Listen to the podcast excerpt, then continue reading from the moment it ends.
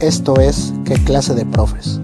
Un podcast experimental con temas de educación en general y educación física.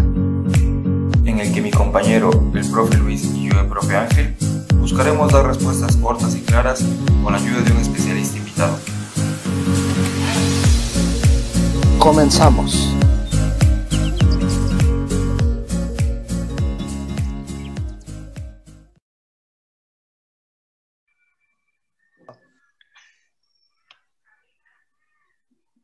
Buenas noches, Ángel. Nos encontramos en otro nuevo episodio de ¿Qué clase de profes?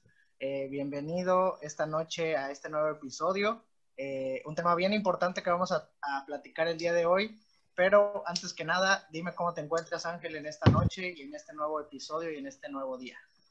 ¿Qué tal, Luis? Pues me encuentro a todo dar, me encuentro muy tranquilo. Ya van dos semanas de clases en las que he estado sin inconvenientes más allá de los corajes que he pasado por la forma que quieren trabajar los papás y yo no concurro, pero ahí nos vamos acomodando y pues vamos para adelante, como la yegua. Eso te iba a decir que, que, cuando dijiste que sin inconvenientes te iba a decir, pero si todos los días me mandas mensaje enojado y ya estoy harto, ya, ya no aguanto a los papás. ¿Quiere decir que esos no son inconvenientes o qué? No, no, no, al contrario, es parte de la experiencia de estar a distancia y la he tomado, pues al momento sí me enojo un poquito porque digo, ya les había dicho, ya, ya platiqué con ellos, pero después digo, bueno, estamos para servirles y tenemos que atenderlos, ¿no? Para servirles y no para servirte. Así es. Soy, soy un humilde servidor público que estoy para atender a ellos y a sus hijos y procurar la salud de ellos. Ese es un spot para este episodio, ¿no? Porque eso no iba. Así es, y bueno, quiero decirte que este episodio es patrocinado por Vendas Jaloma, o no sé cómo se pronuncie. Las vendas más bonitas y más suavecitas para que puedas hacerte tus vendajes deportivos, que puedas hacerte tus vendajes, este, no sé, para qué otras cosas. Cuando te embarazas te puedes vendar con ellas o hay quien las pinta para que sean bonitas. Muy buenas, muy largas y muy aguantadoras. Y también sirven para hacerte tu disfraz, ¿no? En, Día de Muertos te puedes hacer tu disfraz de momia. Ah, pero es que ya para este tipo de disfraces quedan un poco caras. Parece ya están mejor las del Dr. Simi. bueno, pues ya una vez anunciado el patrocinador, esperemos que nos manden nuestras vendas para poder repartir contra, con nuestro público. Les queremos presentar a nuestro invitado el día de hoy, que es un amigo que no tengo el gusto de conocerlo así en persona. Bueno, sí lo he visto porque lo, eh, lo he topado en varias fiestas, pero no me llevaba con él. Hasta que empezamos a hacer esto fue que dije, ah, le voy, a, le voy a hablar, le voy a escribir y lo voy a saludar para que nos ayude. Él es licenciado en enfermería y paramédico. Su nombre es Ángel de Jesús Flores Telles, instructor de la Escuela Nacional de Paramédicos de la Cruz Roja y coordinador de socorros de la misma, quien además tiene un canal de YouTube llamado Meditips, en donde explica situaciones como estas que vamos a abordar hoy y otros temas médicos. Bienvenido, Ángel. Muchas gracias.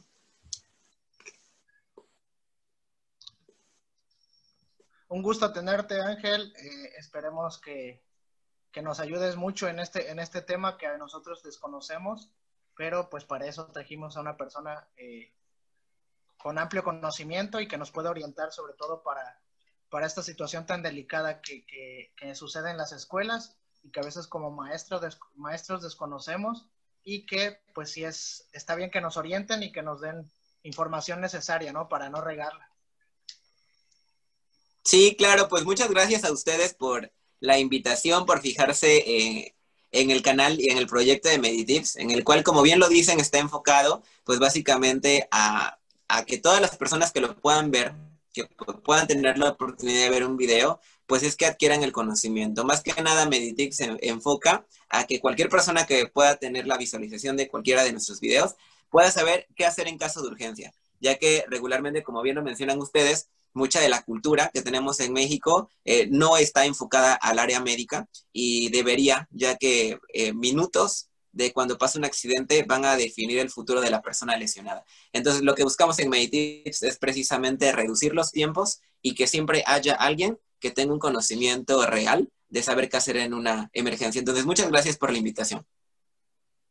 Oye, Ángel, y por ahí nos enteramos que también eres profe, también andas dando clases en prepa, en secundaria y en la universidad.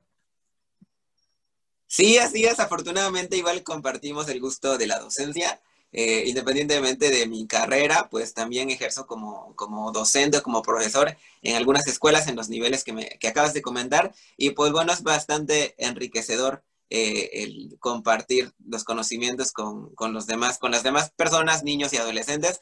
Pero pues la verdad es un reto que como bien lo, lo dicen, que día a día tenemos que ir corrigiendo y sobre todo ahorita con la nueva normalidad que nos enfrentamos con las situaciones de dar las clases en línea, pues yo creo que todavía aumentó doble la carga de la docencia.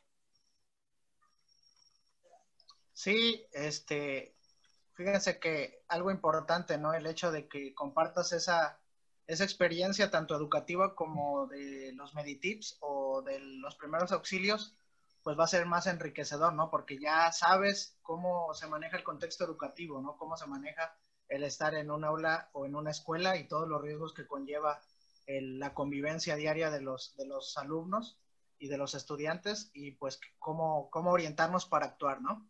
Este, a continuación, por ahí les voy a leer una información que pude encontrar en la red y que estuve investigando muy, adecu muy adecuada a lo que vamos a trabajar el día de hoy. Eh, en cada ciclo escolar, alrededor de 30.000 alumnos sufren una lesión lo que equivale a 125 incidentes diarios dentro de las escuelas, ya que es muy alta la probabilidad de que los estudiantes se caigan o se golpeen durante el recreo, en los salones y en el trayecto de ida al colegio o de regreso a sus casas. El Consejo Nacional de Población, CONAPO, informó que el número de accidentes escolares en México ha aumentado.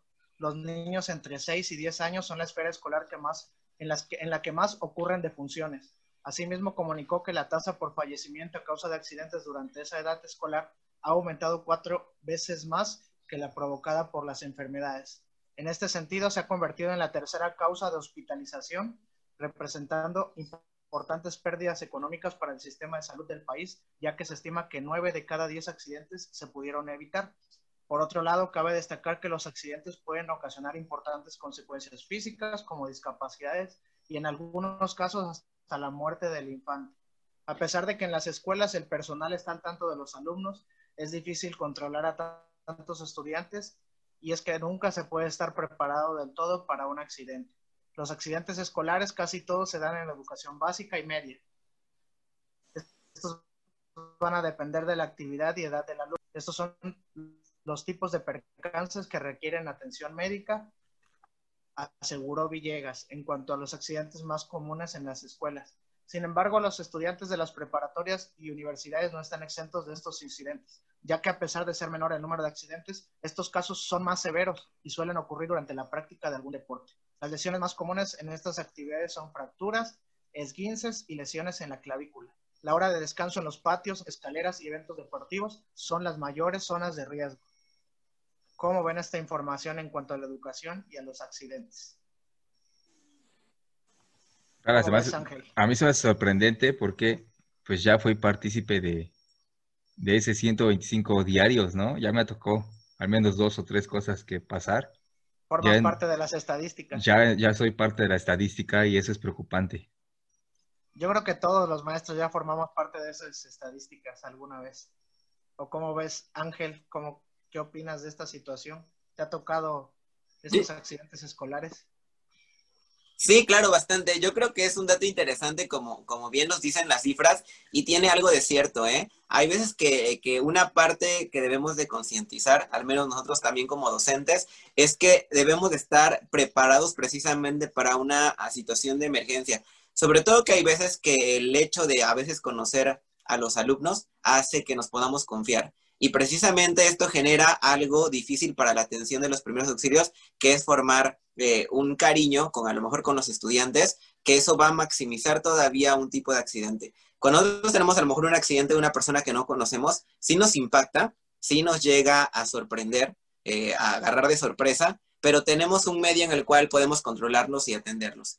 Pero cuando es una, un accidente de una persona que conocemos, un ser querido, en este caso un alumno que hasta cierta parte llegamos a atenderle cariño, porque pues convivimos mucho tiempo todos los días con él, es aún mucho más impactante. Y precisamente como lo comentaban las cifras, yo creo que las lesiones locomotoras, que eh, hacemos énfasis articulaciones, huesos y músculos, son las más comunes, las más vulnerables y a pesar de ello son las más fáciles de atender, ya que independientemente son estructuras grandes que a nosotros como primeros auxilios o primeros respondientes hace que podamos atender de manera adecuada.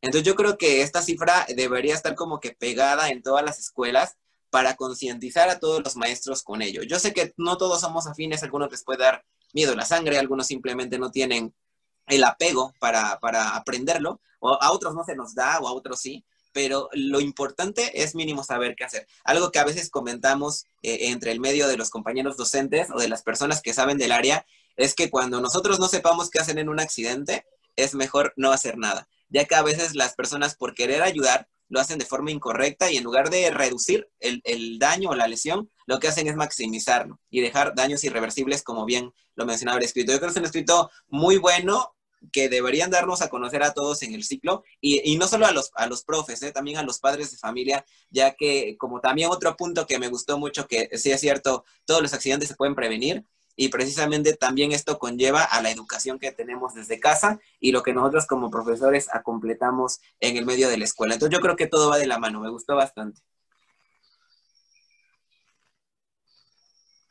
Muy bien, pues les quiero platicar por qué vamos a hacer este episodio, por qué decidimos hacer este episodio. Pues más que nada es porque es muy común que nos llegue a pasar accidentes en la escuela, en lo particular de nosotros, pues en la clase de educación física, ¿verdad? Pero también pasan en el recreo o en el receso, eh, en el aula, en los laboratorios, en los talleres, en las escuelas secundarias. Este, incluso no siempre le pasan a los alumnos, también puede que los pasen a nosotros los maestros, a los conserjes. Este, y pues buscamos a, Ángel para que nos pudiera ayudar con cinco situaciones específicas que queremos compartir el día de hoy. Y pues esperamos que después nos pueda apoyar con otras cinco, porque son bueno, nosotros a lo mejor yo las veo diferentes, pero igual y entran más o menos en la misma área, ¿no? Pero pues esperemos que después nos puedas apoyar con otras, otras pocas más. Claro, adelante, por bien encantado.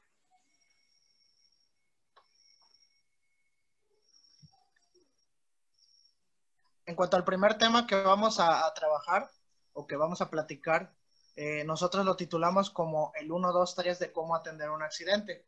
Obviamente puede que haya más de tres pasos y, este, pues ahorita nos va a comentar Ángel. Pero eh, en realidad, pues como bien lo sabemos, no sabemos cuántos pasos tienen en realidad y pues qué más que alguien especialista en esto que nos platique para cómo valorar un accidente o un percance, como, como los que vamos a abordar. Tú nos puedes compartir cómo hay que abordarlo desde el primer contacto hasta que se decide llamar a una ambulancia. Todos los pasos que debemos de seguir para no fallar y no, como tú comentabas, cometer a lo mejor alguna, algún error que provoque que se, que se aumente ese riesgo de la persona lastimada. Claro, pues no lejos de la realidad, como bien lo comentaban, los primeros auxilios van a ser todas aquellas maniobras que nosotros podemos ejercer para tratar de ayudar o salvaguardar la vida de una persona que en ese momento tiene riesgo. Los primeros auxilios se van a dividir de acuerdo al grado de conocimiento que va a tener el primer respondiente, que en este caso va a ser la, aquella persona que se encuentra en el momento de la, de la lesión o en el momento del accidente que puede abordar inmediatamente a la persona lesionada. En este caso, como estamos hablando de un lugar donde hay demasiadas personas, es un riesgo inmediatamente que puede maximizar el accidente. ¿Por qué? Porque ustedes se pueden dar cuenta que cuando hay una lesión en cualquier lugar, eh, ¿de dónde salen las personas? No sé pero en verdad es un área de concentración que, estamos solos, pasa un accidente y cuando volteamos ya está un mar de gente eh, de todos los tipos, tanto que quieran ayudar y otros que solamente quieren alimentar el morbo y que precisamente debemos de saber manipular eh, esas, esas situaciones. Ahora, nosotros como profesores entraríamos dentro de una clasificación que se llama primer respondiente, que es aquella persona que con, los cuidados básicos va a saber atender una persona. ¿Qué hablo con los cuidados básicos? Nuestras manos. A veces para nosotros brindar los primeros auxilios creemos que debemos de tener un botiquín eh, súper equipado. Y la verdad no es así. A veces no sirve tener un botiquín donde yo tenga miles de medicamentos que no sé para qué sirven o miles de aparatos también para qué sirven. Exactamente si a lo mejor y, y no lo vamos a saber ocupar en el momento de la urgencia.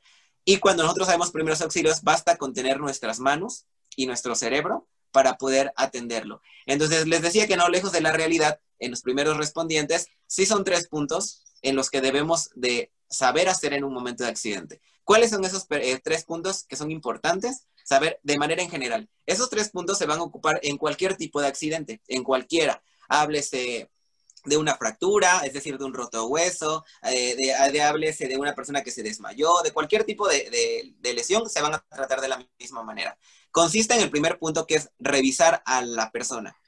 ¿Qué quiere decir? Voy a comenzar a tener la parte de la revisión de qué fue lo que ha pasado. Regularmente podemos tener dos, tipos de situaciones. Uno, cuando presenciamos el accidente, que eso para el primer respondiente es la mejor parte. Y el otro, cuando solamente vemos que ya sucedió el accidente e inmediatamente podemos eh, ver. Por ejemplo, en el caso de, ustedes que están más en el área deportiva o su, su punto fuerte es el área deportiva, puede que a lo mejor ustedes están eh, ejecutando un ejercicio y que ustedes pueden ver inmediatamente en el momento en el que se cayó, en el que se fracturó o en que tuvo la, lesión. Ahí es mucho más fácil porque ya nos vamos a ahorrar un paso que es precisamente preguntar qué fue lo que pasó. En otra parte, en el aspecto de que ustedes tengan a lo mejor un grupo muy grande, dividen a hombres y mujeres, el equipo 1 y el equipo 2, están con el equipo 1 y en el equipo 2 sucedió el accidente, ahí no sabemos qué fue lo que pasó. Entonces, en el primer punto revisar todo lo que haya pasado. ¿Qué fue lo que le pasó? ¿Se cayó? ¿Se ahogó? ¿Se convulsionó? ¿Se cayó solo? ¿O lo empujaron? Porque hay veces que pueden pasar mucho, sobre todo en las áreas de primaria y secundaria, donde sabemos que pues la hormona de los chicos está todo lo que da. Entonces hacen mil cosas en donde no miden el riesgo.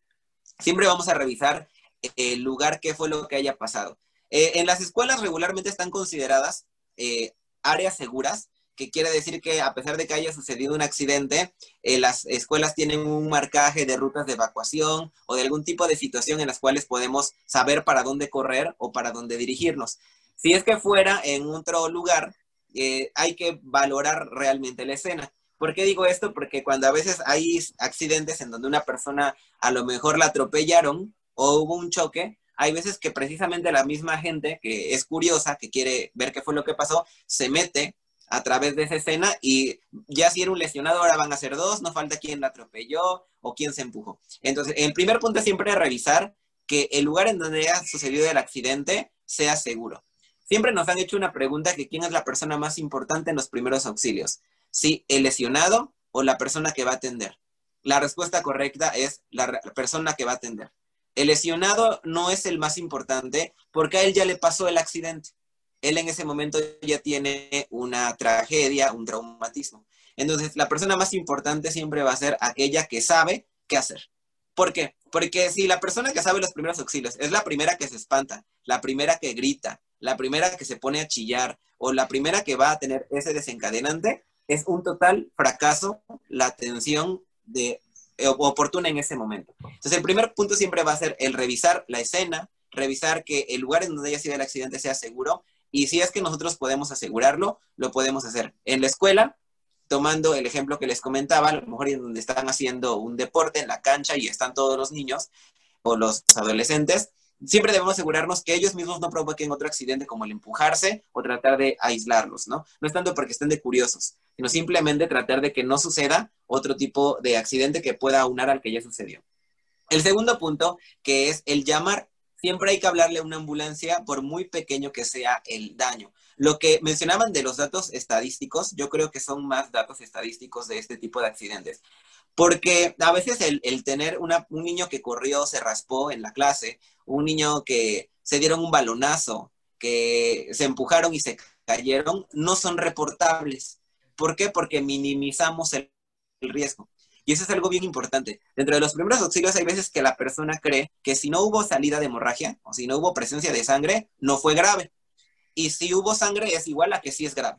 Y estos datos son completamente erróneos porque es comprobado que los eh, traumatismos contusos, que son aquellos traumatismos cerrados, son los más graves que pueden tener eh, en el aspecto de los primeros auxilios. Entonces, el, el otro punto siempre es no minimizar el accidente y hablarle a una ambulancia Aparte que nosotros como docentes, estando en el, en el ámbito de la escuela, tenemos un riesgo que todos los adolescentes y los niños en la parte fisiología médica son muy fáciles de que se compliquen. Pueden verlos después de que les dieron el, balonazo la convulsión o que se hayan lesionado como si nada. No, profe, no se preocupe, no, no me dolió. Ah, es tantita sangre.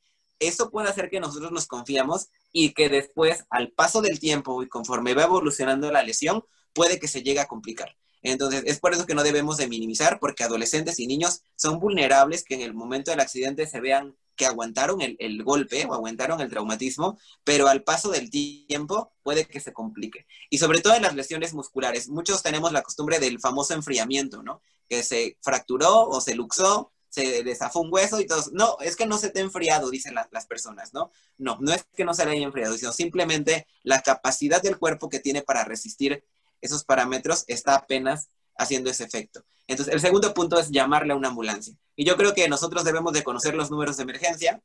El 911 no es por hacerle promoción, pero el 911 es el número indicado para hablar a la, a la ambulancia. Cualquier dependencia, no solo la benemérita institución de la Cruz Roja Mexicana, pero cualquier otra institución que pueda apoyarle, pues bueno, puede, puede ejercer ahí. Entonces, un punto importante es hablarle a la ambulancia. Ojo con ello, yo sé que a lo mejor nos están escuchando muchos, muchos profesores, muchas personas que, que les interesa el tema, y algo que es importante recalcar, sobre todo que conozco a la institución, que hay, va a haber momentos en el que las ambulancias no estén disponibles, va a haber momentos en que no haya paramédicos, va a haber el momento en que justo en el que sucedió el accidente en la escuela también hubo un choque y se fueron al choque. Entonces, también dentro de los primeros auxilios deben de enseñarnos a ser resolutivos. ¿Qué quiere decir? Que si la ambulancia no llega, también yo no me voy a esperar a que pase una, dos, tres horas y que el niño se me esté desangrando para poderlo trasladar, sino realizar una maniobra adecuada, que también lo podemos ver, para poderlo trasladar por otro medio. Entonces, actuar rápido. Pero dentro de los protocolos universales es hablarle a una ambulancia. Y el tercer punto el, el reviso, el segundo era llamo y el tercero atiendo, que ahora sí es enfocarme en la víctima, en la persona que se haya lesionado un punto importante que quiero aclarar aquí es no dejarnos guiar por lo aparatoso. Si una persona sufre un accidente, siempre nos vamos a guiar por la sangre. Si se fracturó, nos vamos a ver si el pie está rotado, el brazo está rotado, si el hombre está salido. Si tiene el hueso de fuera, ahí sí vamos, corremos y vemos primero el hueso, vemos que la sangre en verdad se arroja o esas cosas. Eso no importa. En el momento del accidente, no importa que haya sido una amputación, no importa que sea una hemorragia, no importa si la persona incluso está desmayada. Lo que me importa en el momento del reviso al lesionado es que esté vivo. Y cómo yo puedo corroborarlo es que tenga algo que conocemos como pulso, que es que el corazón esté latiendo, que el corazón esté de manera funcional y que la persona tenga vida. Si el paciente que está lesionado tiene pulso, está consciente, ya estamos del otro lado. Todo lo demás se va a ir pudiendo atender poco a poco para poder hacerlo de manera tranquila y de manera correcta. ¿Qué pasa si la persona no tiene pulso? Ese es, lo más importante. ¿Qué es lo que hay que hacer? Yo como, como docente, como aquella persona que presenció en ese momento la lesión, el balonazo, que se haya caído, que luego los niños se cuelgan de la portería porque se sienten Spider-Man o algo así porque ven en las películas porque son muy aunados y se cayó y se quedó sin pulso inmediatamente debo de iniciar una técnica que se llama reanimación cardiopulmonar, que es hacer un masaje cardíaco, comprimir el centro del pecho del niño o el adolescente y comprimir fuerte, rápido, de manera oportuna para tratar de restablecer el que el corazón esté latiendo. Este es un punto importante. Y cabe mencionar aquí que yo sé que no es una clase de exponencial de la reanimación cardiopulmonar, pero lo que sí quiero hacer énfasis es que si estamos atendiendo niveles básicos, primaria, secundaria, el cuerpo del adolescente hoy en día están más desarrollados. Yo creo que cuando nosotros íbamos a la escuela estábamos así todos, todos chiquitos, todos espantados. No era como hoy en día. Hoy en día vemos un niño de 13 años y parece de 15 o relativamente van evolucionando por todo lo que tenemos en el medio. Pero bueno, eh, lo que quería llegar es que los cuerpos van a depender del grado de compresión. Regularmente, si son niños, adolescentes, en un peso promedio, se van a comprimir solamente con una mano. Les digo esto porque si ustedes pueden textear en internet la técnica de RCP, lo sugieren con dos manos en la técnica del adulto, solo adultos. Pero como son niños adolescentes, pues hay unos que pues ahorita por las fotos de Facebook se quieren mantener esbeltos. Entonces, son personas que A lo mejor pueden tener un grado de que su cuerpo está más pequeño o también pueden tener obesidad y precisamente dicen que eh, de acuerdo al sapo es la pedrada, el grado de compresión va a ser de acuerdo al cuerpo del niño o del adolescente. Entonces, se basa en la atención rápida generalizada, tres puntos principales. Reviso la escena, reviso que sea seguro, llamo a ambulancia, a un número de emergencias, número universal 911, y por último, atiendo a la víctima. Y el punto de atender a la víctima es corroborar que tenga vida y después, si está vivo, atiendo todo lo demás que conlleve. Fracturas, hemorragias, quemaduras, esguinces, que se le salió el hueso, todo lo que ustedes quieran, lo atendemos después de corroborar que la persona cuenta con vida. Porque antes, entre los primeros auxilios, cuando él estaba normado, la gente veía que se le salía el hueso a una persona, inmediatamente quería ayudar y se lo metía, o le componía el hueso, le componía la fractura, le cohibía la hemorragia, pero no se daban cuenta que la persona ya estaba muerta, porque se iban a lo aparatoso. Ay, se le salió el hueso, voy a ayudarle por el hueso. O los amputados, ¿no? Encontraban un pie por un lado, un pie del otro, y la gente iba preocupada a recoger el pie para dárselo al lesionado, cuando a lo mejor la persona ya estaba muerta. Entonces, por ello que dentro de el atiendo es ver primero que la persona tenga vida. Si la persona tiene vida, podemos atender todo lo demás. Entonces, esos serían los tres puntos principales de manera universal en los cuales podemos atender cualquier tipo de accidente. Órale, se me hizo no, tan difícil, ¿eh? No, súper fácil. Sí, sí, sí, está muy bueno. Pero fíjate que aunque, aunque se escucha bien fácil, las tres o los tres puntos que él comentó son los que siempre cometemos. Sí, errores. El primero, revisar. Nosotros llegamos y no nos Nadie revisa nada. Llegamos a lo valiente, ¿no? Nos creemos que somos, este, no sé, médicos o paramédicos y no, abra, quítense todos, yo, yo, yo voy, ¿no? Es lo que sucede siempre.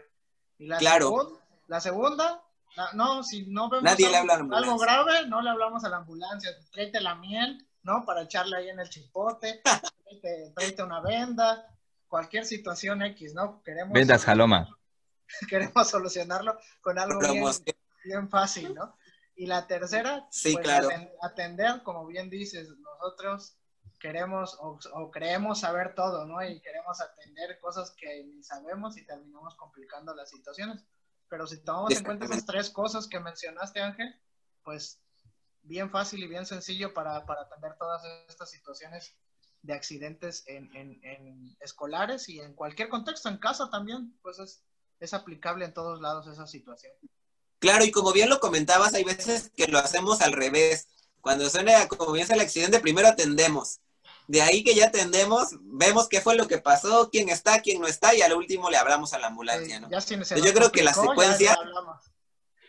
Sí, ya que vimos que no pudimos, ahora sí que vengan. Oye, pero yo, yo me imaginé diciéndole a un maestro, compañero, a la directora, este, tranquila maestra, ya lo valoré y sigue respirando, sigue vivo, me va a mandar a la goma. ¿Cómo se lo digo? O sea, ¿cómo le tendría yo que decir este?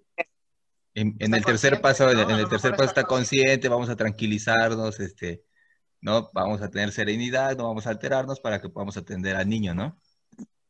Claro, yo creo que en el momento de que sucede el, el accidente, y sobre todo cuando nosotros estamos a cargo del grupo, eh, del grupo la responsabilidad es, eh, como nos dicen, ¿no? Cuando, cuando tenemos la sesión con los alumnos, nosotros somos los responsables del grupo en ese momento.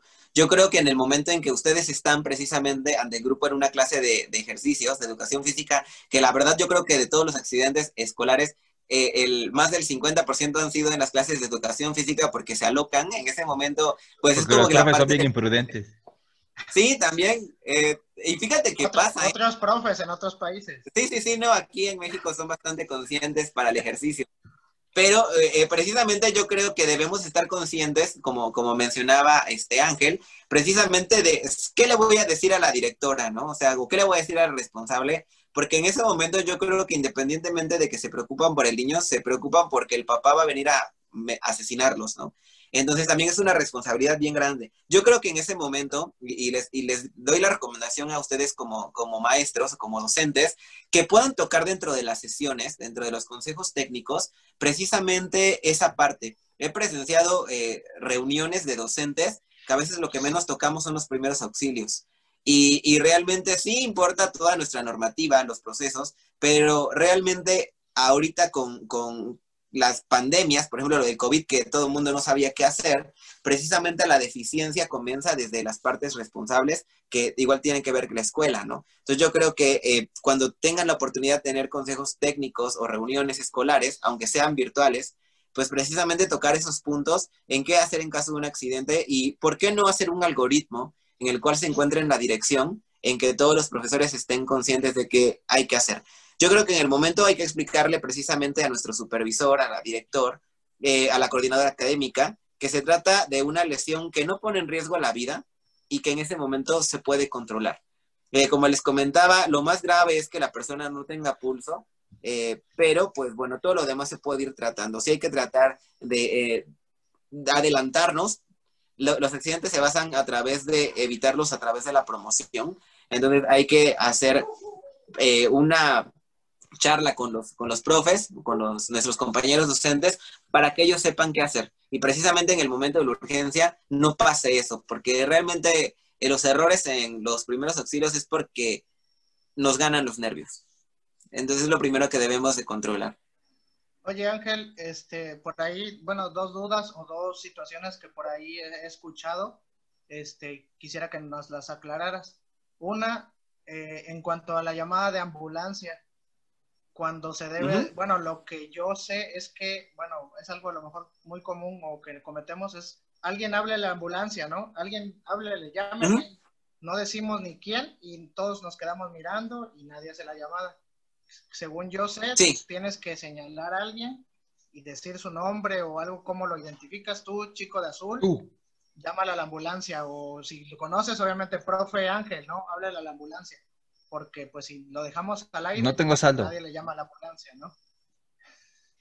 Es gratis el número de emergencia. Ah, eh, muy bien. Sí, como bien lo menciona Luis, como bien lo menciona Luis, eh, eh, dentro de la parte de los primeros auxilios, cuando es en un lugar abierto, en un, en un, lugar en donde no conocemos, hay que darle indicación de forma directa, eso sí.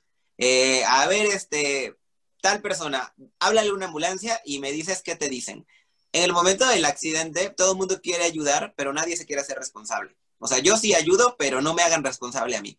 Pasa con el simple hecho de hablarle de la ambulancia. Como bien lo comenta el profe, pues hay veces que todos se hacen, quieren estar en el chisme, pero nadie quiere hablarle a la ambulancia. Porque, no, pues que alguien que le hable a una ambulancia, sí, alguien que le hable y todos, no, pues di que alguien que le hable, pero pues nadie le habla, ¿no? Entonces hay que tratar de darle indicación cuando no conocemos a las personas. Se supone que si estamos en una escuela, eh, siempre pues, entre nosotros nos, nos, vamos a ayudar. Por eso hace énfasis en esa parte, pero pues tiene razón. Eh, hay que delegarle a la directora, que es la que está nerviosa, o al, al, profe, y también alguien que sepa dar direcciones. Igual es bien común que dentro de los servicios de emergencia dan las direcciones mal.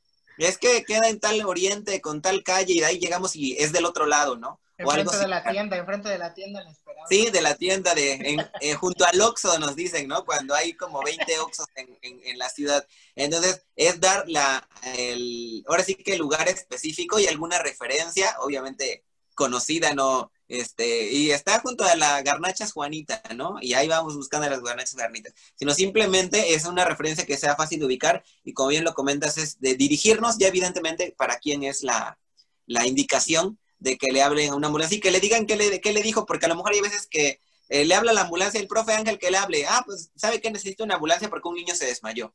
Ah, bueno, ahorita va para allá, gracias, cuelga, y el profe Ángel fue al baño, el profe Ángel fue a ver que su grupo ya se haya metido y la ambulancia, ¿qué le dijeron al profe? Y hay veces que les quiero comentar que cuando se reciben bastantes llamadas o, o una llamada que, que se escucha como que falsa, la ambulancia no sale luego, luego entonces sí necesitan como que, tengan la insistencia en que se reporte el servicio. Sí, deben, de hablar, así como con más voz de preocupados, ¿no? Así para que, sí, sí, más efecto. para que sea más creíble. Oye, pero este, se supone que como escuela, pues todos tendríamos que tener un protocolo, ¿no? Y ya debería de haber alguien que es la Ah, pero se supone, Luis, damos la en, encargada. Damos en escuelas de gobierno. ¿no? ¿no? se supone, yo creo que se supone. Y, la segunda, este Ángel, por ahí hablabas de la reanimación cardiopulmonar. Este, ves que antes se manejaba en cuanto a las insuflaciones y creo que últimamente ya no se maneja esa situación. Para los que no, sab no, no sabemos, se tiene que dar la reanimación, como tú dices, con una mano para los jóvenes, hasta que podamos, hasta que se reanime, o sea, seguir, continuar dándole esas, esa reanimación. Ok, en la, primera pregunta, lo que nos comentaba sobre la parte de tener un algoritmo, a lo mejor y como dice el, profe Ángel, no es tanto que, que, tengamos un protocolo correcto, pero sí mínimo una brigada. Una brigada porque no sé si ustedes en sus escuelas practiquen sismos o simulacros de sismos, simulacros de algún tipo de incidente, y lo que es bien común en, los niños es que se ponen a jugar, a gritar, a echar relajo, a burlarse, y cuando es el momento del el sismo, eh, nunca va a faltar el niño que tenga una crisis nerviosa, que tenga miedo, que se ponga a chillar en forma real. Entonces, de ahí debemos de saber abordarlos. Yo les aconsejo que a lo mejor y no tengamos un algoritmo, pero sí una brigada entre nosotros mismos como docentes, de mínimo saber qué hacer o qué controlar en el momento que pueda pasar. Entonces, sí les sugiero lo de la brigada. Y el punto dos, sobre la reanimación cardiopulmonar. Eh, la reanimación cardiopulmonar son las maniobras o el masaje cardíaco que se va a hacer a través de formas mecánicas artificiales para la obtención nuevamente de que el corazón pueda latir. ¿De qué depende del nivel de primeros auxilios? Eh, cuando una persona tiene un curso más eh, específico, eh, existen diferentes RCP o diferentes tipos de reanimación.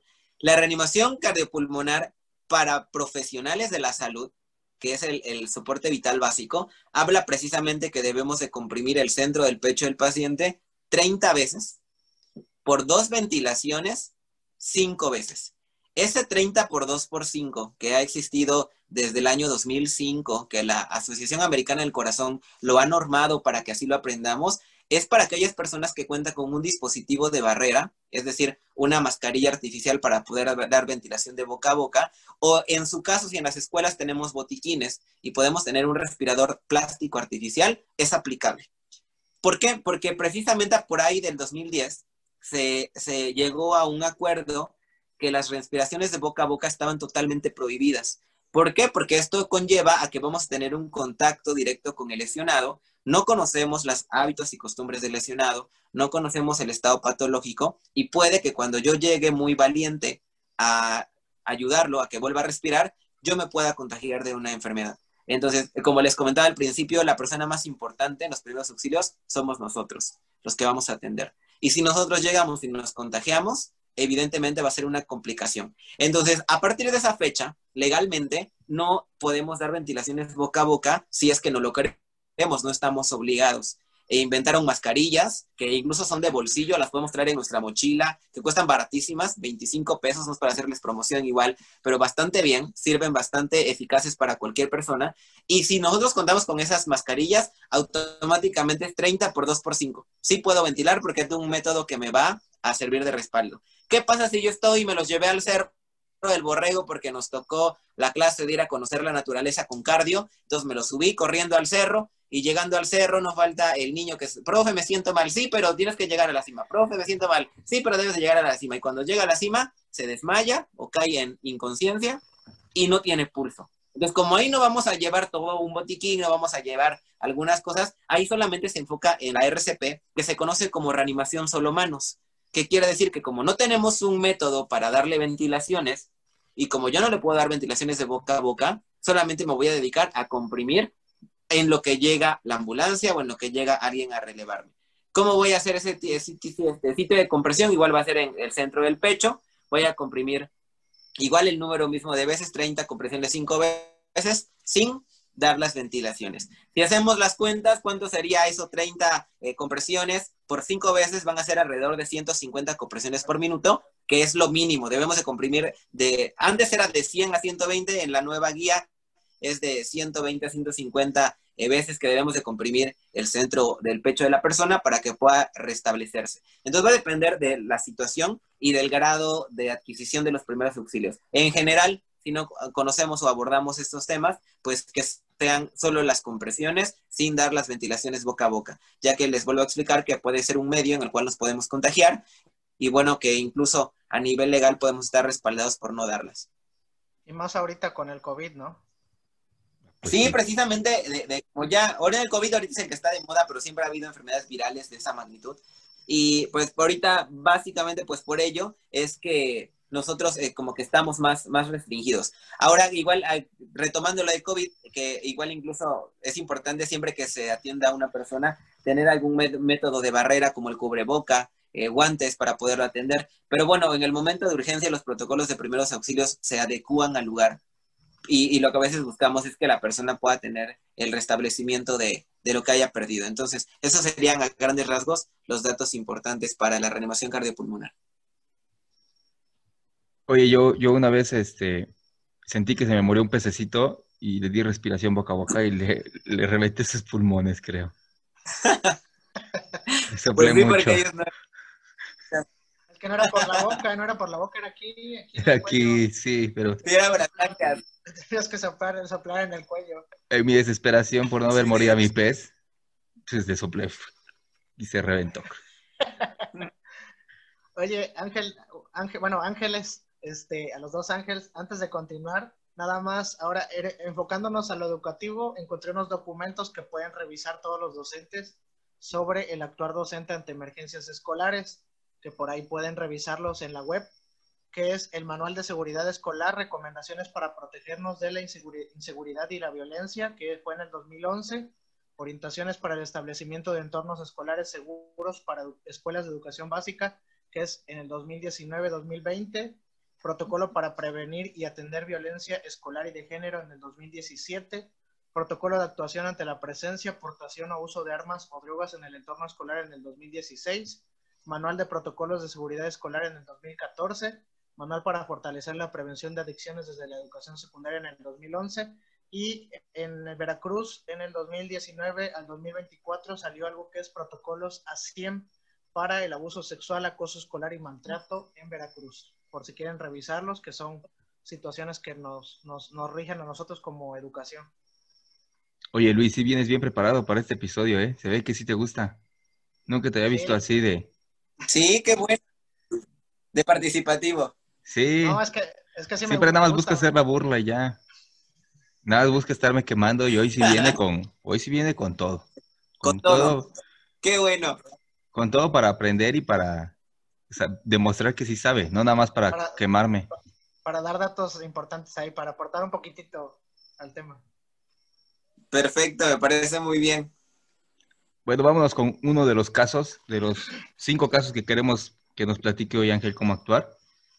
El primero que sería, ¿qué hacer cuando sale sangre de la nariz? Pues es muy común que por lo regular le sale sangre cuando estuvieron asoleando, porque lo llevamos en, en un acantamiento, una caminata o porque no tenemos domo. Este, cuando les dan algún golpe con un material, un golpe en la nariz con un material o chocan con algo, me ha pasado ver que los niños van corriendo y entre ellos mismos chocan.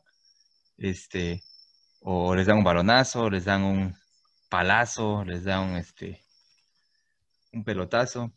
Y porque a veces también están este, ahí de latosos metiéndose el dedo en la nariz y picándose para sacarse un moquito. Se les sale el, se les sale el moquito y pues también se les sale la sangre. ¿Qué pasa? ¿Le sale, con premio? ¿Qué pasa? ¿Qué hacemos ahí en uno de estos casos, Ángel?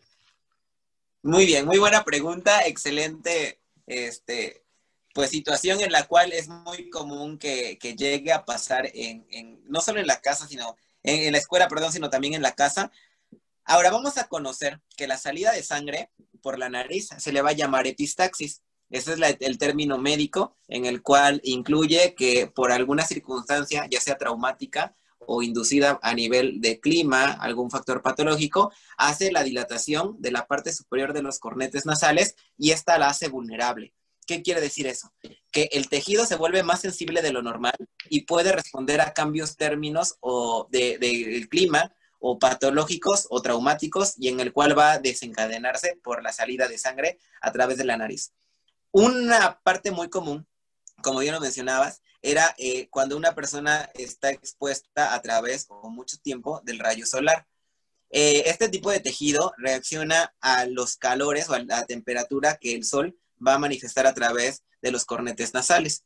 Lo que hace es que, como cualquier tipo de, de material, recuerden que todo cuerpo a temperatura va a tender a dilatarse y ese mismo efecto va a pasar a través de los cornetes nasales. Cuando el niño o el adolescente está expuesto a través de temperaturas altas, va a hacer que ese tipo de tejido se dilate. al dilatarse va a hacer que precisamente los vasos sanguíneos, que son muy pequeños, que se encuentran en esa porción de la nariz, tiendan a liberarse.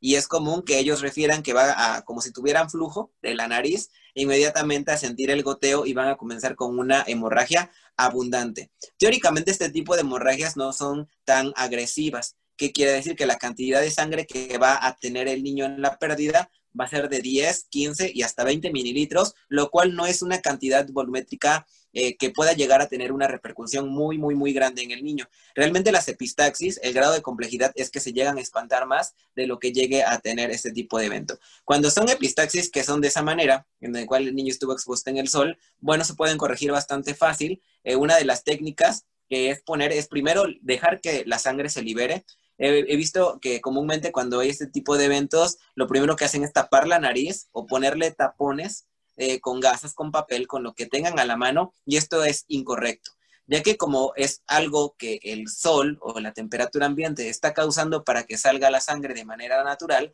nosotros no podemos llegar a taponarlo porque vamos a hacer que esa sangre se almacene en la nariz en dado caso que se almacene en la nasofaringe, que es una cavidad que tenemos en la parte posterior, y que se pueda ahogar con la propia sangre.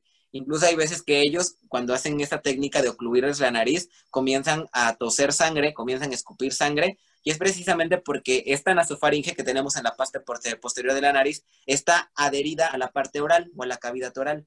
Entonces, este tejido está conectado y es por eso que la sangre va a viajar también a través de, ese sistema. Por eso está prohibido taponearles la nariz. ¿Qué es lo que debemos de hacer? Primer punto, dejar que fluya. Hacer que la sangre siga saliendo a través de las fosas nasales, identificar por qué fosas nasales en la que está saliendo la sangre es eh, más común que sea solamente de una y teóricamente es la narina. Narinas son los hoyitos, tenemos dos, una nariz, dos narinas. Una nariz es todo el, tejido de la nariz y una narina es cada hoyito. Siempre por, por estructura anatómica, la narina derecha es la más amplia, la más grande, es la que incluso para procedimientos médicos se ocupa para meter sondas, porque por anatomía estructural está más grande. Entonces la que tiende más a tener este tipo de hemorragias es la narina derecha. Revisamos narinas para ver cuál es donde está saliendo sangre para hacer un tipo de oclusión. Ya que revisamos qué narina es donde está saliendo la hemorragia, vamos a hacer una ligera presión en la parte de la superficie de la nariz, en la, parte superior, donde nace la parte del cartílago. Y vamos a comprimir para exactamente en esa zona, vamos a comprimir precisamente para poder tratar de detener la hemorragia sin hacer taponamiento en la parte inferior. ¿Qué es lo que vamos a lograr con ello? Vamos a ocupar un método de contención de hemorragias que se llama presión directa, que consiste en oprimir el vaso sanguíneo para que lleguen las plaquetas o factores de la sangre y causen un trombo o causen directamente un coágulo para evitar que la sangre siga saliendo. Entonces, estamos haciendo una presión directa de manera superficial a través de la nariz para tratar de evitar de que siga saliendo. ¿Qué es importante de ello? La sangre, a pesar de que es un elemento importante biológico increíble para todo lo que contiene, no es magia. Hay veces que la gente piensa que con oprimirle medio minuto, 30 segundos, ya se debe detener. No, profe, es que ya le apreté, pero no se le detuvo. Pues sí, porque las plaquetas tampoco van a hacer un efecto de coagulación totalmente rápido, sobre todo cuando son cantidades grandes. ¿Cuánto tiempo debo de esperar? Cinco minutos. Yo debo de oprimir eh, cinco minutos a través de esa compresión y hasta ahí, hasta después de esos cinco minutos, yo puedo considerar si el sangrado va disminuyendo. También no quiere decir que a los cinco minutos inmediatamente deje de salir, sino que va a ser cada vez menos. Va a ir por gotitas, por gotitas, por gotitas y ya. Ahí en ese momento en que deja de fluir, se limpia la narina con alguna gasa y pues bueno, ya vamos a tratar de tranquilizar al niño. Les, les comentaba que cuando pasan este tipo de hemorragias nasales, se espantan más por la sangre que por lo que les pasó. Entonces ahí podemos tener este tipo de nivelación un poco más fidedigno. Un punto importante, les voy a regalar un Meditips. El Meditips de la epistaxis es precisamente no echar la cabeza para atrás. Independientemente del taponamiento, he visto que muchas personas cuando comienzan con hemorragia nasal, con epistaxis, lo que hacen es aventar la cabeza hacia atrás del niño. ¿Qué van a hacer? A que se trague su propia sangre. Si el niño se traga la sangre, de primera instancia va a tener dolor de estómago y de ahí va a vomitarla. Y de ahí van a decir, es que profe, de ahí fue y vomitó mucha sangre, yo hubiera visto, pues sí, pero no es sangre que tenga del estómago, sino es toda la sangre que se tragó porque le echaron la cabeza para atrás y puede que se pueda llegar a ahogar. Entonces, dentro de un Meditips es no hacer la cabeza hacia atrás cuando tengan un tipo de epistaxis, porque pueden causar una complicación, inclusive que tengan náuseas por el, sabor de la sangre. Ahora, eso pasa cuando es algo eh, no traumático. Aquel niño que se asoleó, estuvo en el homenaje, comenzó con sangrado, o que ustedes lo llevaron a natación y estaba ahí paradito y comenzó con sangrado. Pero ¿qué es lo que pasa cuando es traumático? Estaban jugando fútbol y se dieron un cabezazo y en lugar de darle al balón, le dieron en la nariz y comenzó con hemorragia. Este tipo de hemorragia es conocido como rinorragia, rino de nariz, ragia de sangre. Ahí cambia el término, es rinorragia porque fue un evento traumático y precisamente ahí la etiología es diferente. A lo mejor se pelearon los, los niños que porque se estaba peleando con la novia, se dieron un puñetazo en la nariz y comenzó la hemorragia. Entonces, todo lo que sea traumático va a ser rinorragia. Ahí, ¿cómo lo vamos a tratar? Primero, en este tipo de traumas es checar la estabilidad de la nariz. Hay veces que muchos de los, de los eh, traumas en la nariz eh, generan fractura porque se dan con ganas, o sea, cuando se dan en, la, en la nariz, tiran a matar, o sea, saben que es una parte vulnerable que puede ser muy fácil de fracturar, no son nada perdidos. Entonces, pegan y hay que checar que precisamente el hueso o el tabique nasal debe estar concretamente fijo. Si el tabique está fijo, ya le hicimos. ¿Qué quiere decir? Que el, el, agente traumático solamente rompió vasos sanguíneos y es una hemorragia inducida por un trauma. El tratamiento es el mismo hacemos presión, podemos poner una compresa fría, vamos a hacer el, efecto contrario. Si con el calor se dilatan y hace que haya más hemorragia, con lo frío los vasos sanguíneos se van a cerrar. Es un método que se llama crioterapia. Para cualquier hemorragia sirve. Podemos poner una compresa o una toallita fría, la propia playera, que con el agua fría para tratar también de cohibir ese agente. Mientras no haya una fractura de nariz, se trata completamente igual a pesar de que el origen sea diferente. Cuando ya hay fractura, el traslado es inmediato, o debemos de, tratar de hacer una ligera presión si es que el, tabique no está tan desviado, porque a mí ha tocado dentro del servicio de atención hospitalaria que llegan a tener la desviación completa del tabique, quiere decir que la nariz se les va completamente de lado y la hemorragia es profusa. Entonces ahí solamente hay que tratar de restablecerlo con líquidos, que para los primeros auxilios no aplica, y al traslado de inmediato. Aquí es donde debemos decidir si hablarle una ambulancia o no. Si el niño se asoleó, bueno, pues lo podemos tratar en escuela. Si al niño le dieron un balonazo y vemos que la hemorragia no se detiene, si vemos que la nariz está toda chueca, evidentemente sabemos que hay que trasladarlo. Entonces, es conforme lo vamos a atender. Y bueno, como, como Meditips les comentaba, no hay que hacer la cabeza hacia atrás, ni tampoco generar taponamientos en la nariz. Órale, muy bien, ¿eh? Yo fíjate, cuando, cuando, dijo, cuando dijo Ángel que se tomaban su, su propia sangre y podían pasar dos cosas, dije, no, pues puede pasar que se vuelvan vampiros como Edward Cullen. bueno, sí, ¿eh?